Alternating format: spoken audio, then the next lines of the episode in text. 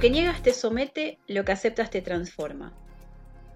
Y con esta frase de Jung arrancamos este podcast. Bienvenidos una vez más, mi nombre es Giselle Vergesio y arrancamos entonces con astrología psicoesotérica. Y a este podcast le puse como título El cosmos personal. Más que nada habla de la personalidad. ¿Qué es lo que nosotros somos en esencia? ¿De dónde sale esa fuente de energía? La conciencia, el inconsciente, nuestro conocimiento, pero más allá del conocimiento, el conocimiento de nosotros mismos. Creo que es la parte fundamental que tenemos cada uno de nosotros y una herramienta en la cual tenemos que enfocarnos para poder develar qué nos gusta, cuáles son nuestros dones, cuáles son nuestros talentos, qué es lo que queremos para nuestra vida. Básicamente tiene que ver dentro de la astrología con la parte del sol, en dónde me expreso, qué es ese talento que yo tengo, cuál es esa energía, va a ser denominado a través de la energía zodiacal en donde se encuentra nuestro Sol. Pero no basta con eso, que adicionalmente va a tener un área de experiencia en donde nosotros vamos a encarar en la vida.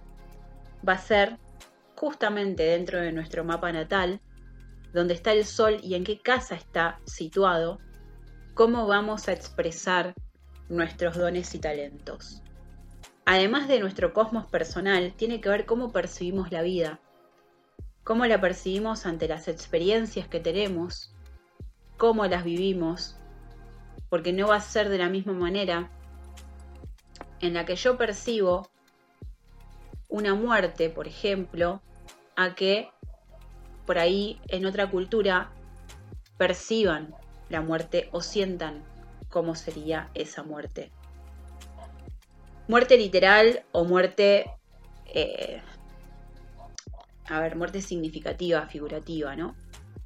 Em, dentro de un todo. El cosmos personal tiene que ver con algo que somos nosotros en esencia, que está a nuestro alrededor y compromete definitivamente a quién somos nosotros y a nuestra máscara social que es nuestra personalidad.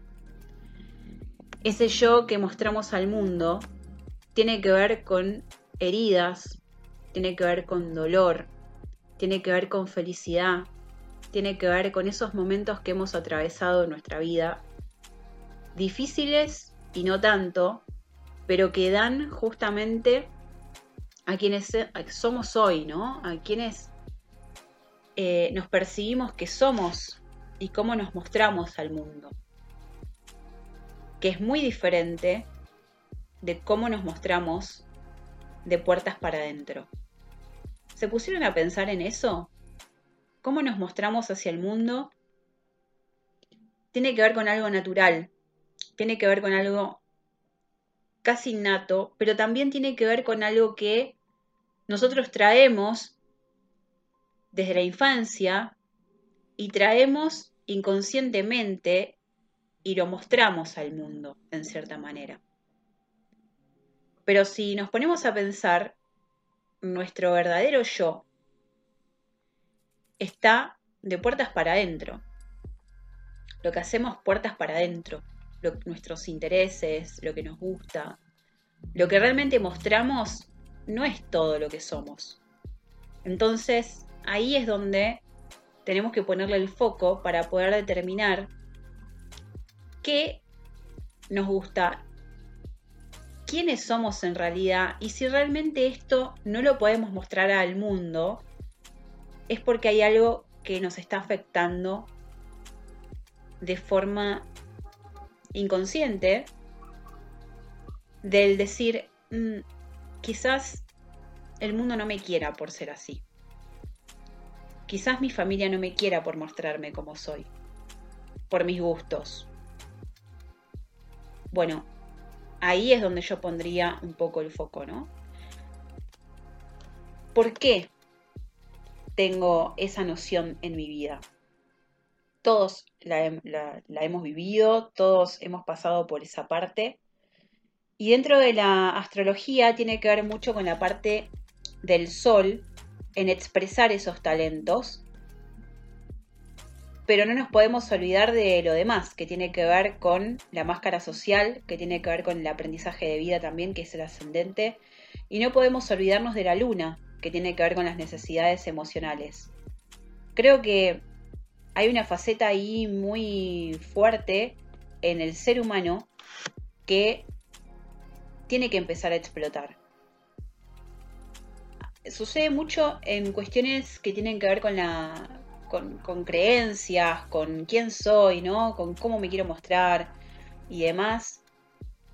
Que por ahí no. Por ahí no encajan con la sociedad. O por ahí no encajan con otra persona a la cual quizás yo quiero agradarle.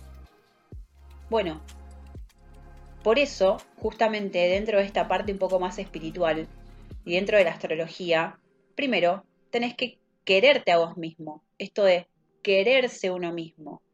Que a veces incluso lo vemos en, redes como una situación como muy de, del egoísmo, ¿no? Si yo me quiero a mí mismo, entonces ¿qué queda para los demás? Bueno, tiene que ver un poco esto de amarme a mí mismo con mis luces y mis sombras, con todo lo que soy. No puedo agradarle a todo el mundo, pero todo el mundo no me puede odiar. Entonces, desde ese lugar también es un poco esto, ¿no? ¿Qué, ¿Cuál es mi entorno? ¿En dónde nací? ¿Cómo crecí? ¿Cómo fue que me enseñaron? Y cómo también yo percibí quién fui antes al como soy ahora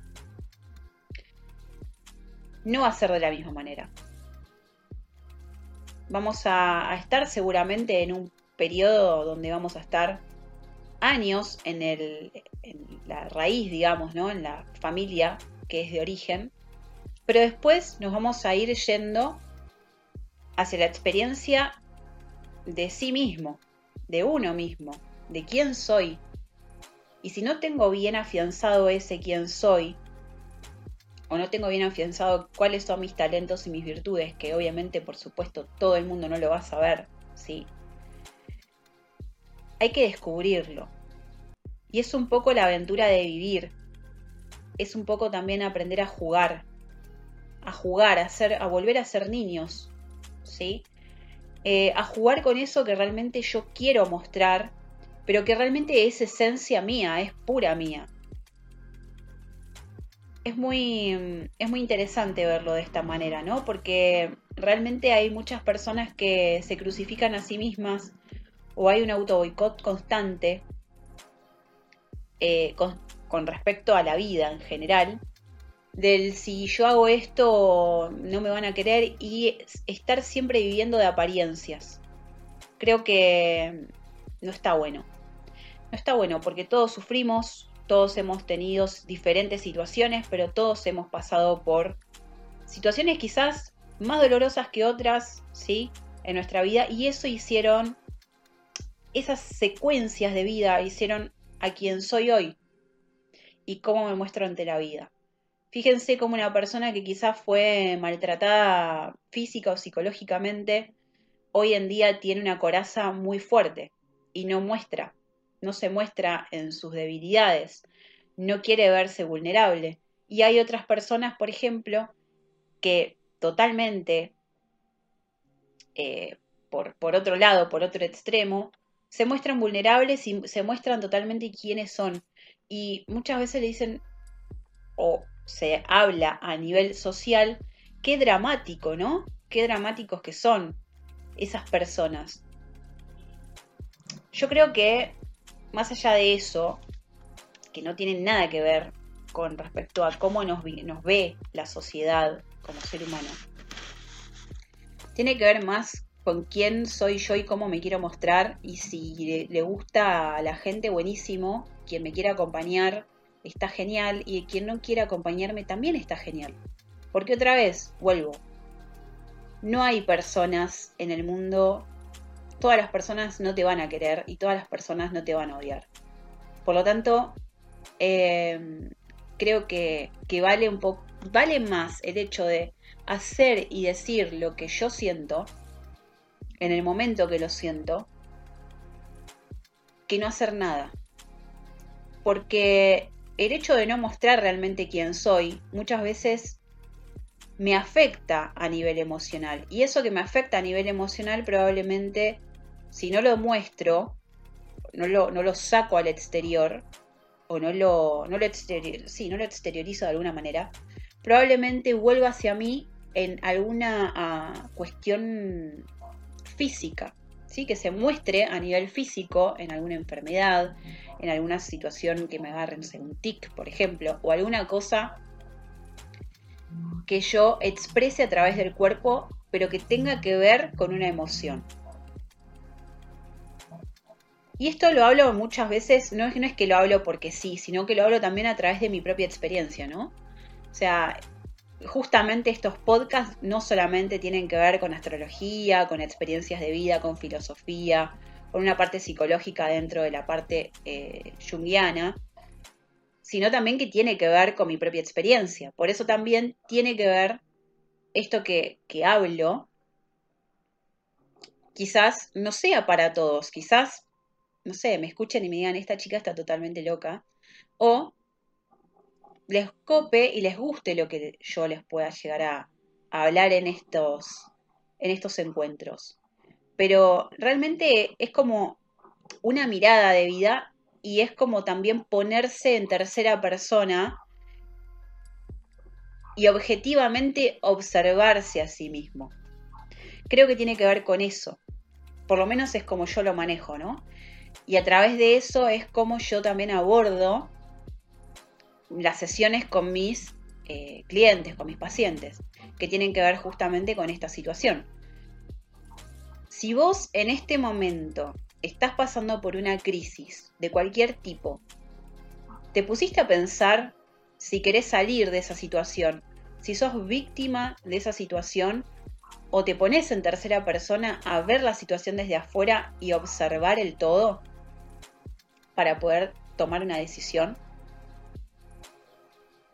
creo que ahí está la parte donde entra la parte emocional y la parte más objetiva, ¿no? De poder verse a uno mismo en base a estas situaciones.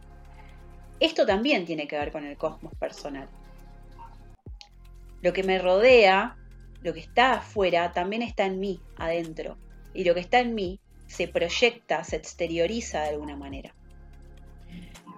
En todo, ¿eh? En autoestima alta, en autoestima baja, en cuestiones que eh, hayan sido demasiado dolorosas y pongo una coraza, un escudo ante la vida y ante las personas, en el estar en la parte solitaria de mi vida y querer estar solo o querer estar acompañado, que no está mal, por supuesto, somos seres vinculares. Esto lo hablaba el otro día con, con una amiga y hablábamos justamente de las relaciones, de los vínculos, y que todo enseña, claramente, desde lo que no pudo ser hasta lo que fue, hasta lo que es, todo. Cada persona que ha pasado por nuestras vidas nos han enseñado algo. Y de eso va un poco, ¿no? Me enseñó a amar, me enseñó a vivir, me por ejemplo, la madre, ¿no? Mi madre, mis padres me enseñaron a vivir, ¿sí? Yo era chiquito cuando yo nací, por supuesto necesitaba la nutrición de un vínculo a nivel familiar. De ahí, por supuesto, nace una personalidad de mí. Y después cuando voy creciendo me voy vinculando y voy observándome a través de un otro. ¿Quién soy yo? ¿Qué es lo que me gusta? ¿Cómo me gusta? Esto ya no me gusta, bueno, lo saco de mi vida, ¿no? Esto tiene que ver un poco con eh, el cosmos personal. No sé si se pusieron a pensar justamente en, esto, ¿no? En alguna vez. Pero mm, tiene que ver también energéticamente en cómo nos motivamos a nosotros mismos. ¿Cuál, qué es, ¿Cuál es mi motor? Porque muchas veces somos carentes de esa motivación. Y si no tenemos motivación no podemos crear. Y si no podemos crear no podemos materializar lo que queramos. Entonces, todos somos creadores, todos somos emprendedores, sea que estés trabajando en dependencia o no. Somos todos emprendedores de la vida, más que nada, más que de un trabajo. Cuando trabajas de lo que te gusta, claramente es como si no estuvieras trabajando, ¿no? Esta frase, esta frase es como muy trillada, pero claramente tiene que ver con eso. Pero el tema también de la presión social y todo lo que esté políticamente correcto o no, también queda guardado entre nosotros, adentro de nosotros. Y esto que está guardado, ¿lo expresás de alguna manera? ¿Lo sentís? ¿Te comunicas con tus deseos? ¿Haces lo que deseas? Esos talentos también vienen de forma a veces innata, que salen, florecen, y vos ni siquiera te das cuenta, pero los demás sí se dan cuenta y te lo expresan, por lo tanto te das cuenta ahí cuando ya el otro te lo está diciendo. Y muchas veces la vida te, te hace dar cuenta por tus propias acciones que vos sos eso, esto que está acá, ¿sí? Que vos tenés el talento para poder hacer y decir y crear. Pero lo que está en el corazón muchas veces por heridas pasadas, no las querés mostrar. Y por no querer mostrarlas, desencadenan un montón de factores que después tienen que ver con algo que realmente se ve a nivel más físico o psicológico. ¿Sí? Entonces, acá habría que preguntarse realmente qué es lo que estamos buscando de nuestra vida. ¿Qué experiencias querés vivir?